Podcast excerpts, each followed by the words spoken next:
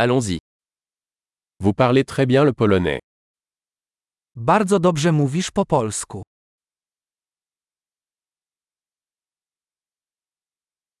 Je me sens enfin à l'aise pour parler polonais. Wreszcie czuję się komfortowo mówiąc po polsku.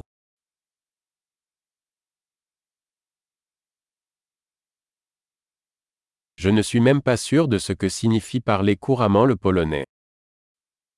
Nie jestem pewien, co w ogóle oznacza biegła znajomość języka polskiego.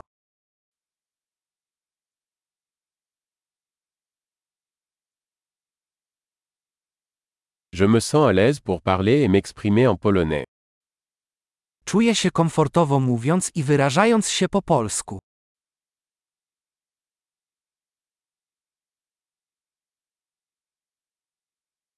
Mais il y a toujours des choses que je ne comprends pas. Ale zawsze są rzeczy, których nie rozumiem.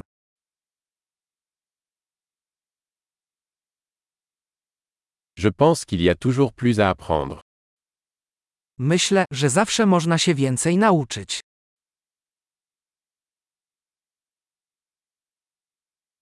Je pense qu'il y aura toujours des locuteurs polonais que je ne comprends pas bien. Myślę, że zawsze znajdą się osoby mówiące po polsku, których nie do końca zrozumiem.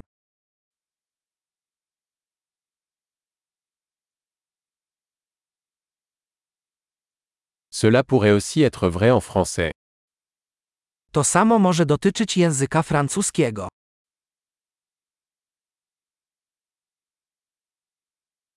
Parfois, j'ai l'impression d'être une personne différente en polonais et en français. Czasem mam wrażenie, że po polsku jestem inną osobą niż po francusku.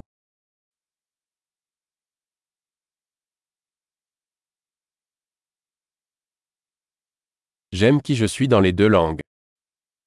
Kocham siebie w obu językach.